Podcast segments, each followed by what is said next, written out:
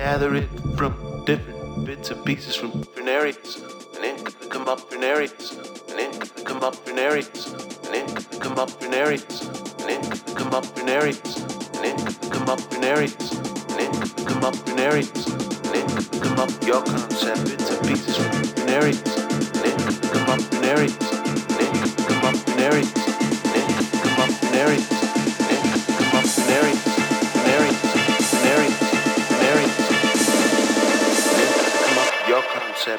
pieces from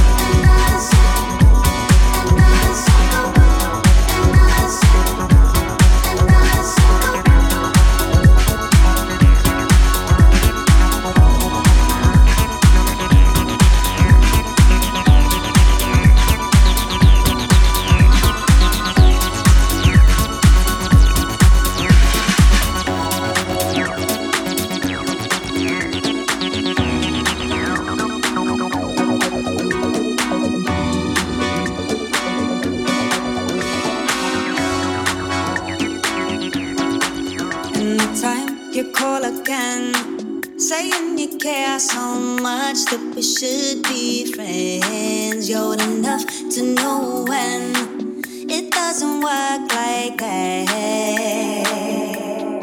When I'm getting calls left and right, they wanna know me any time of the day or night. And now I wonder why I'm waiting for this guy.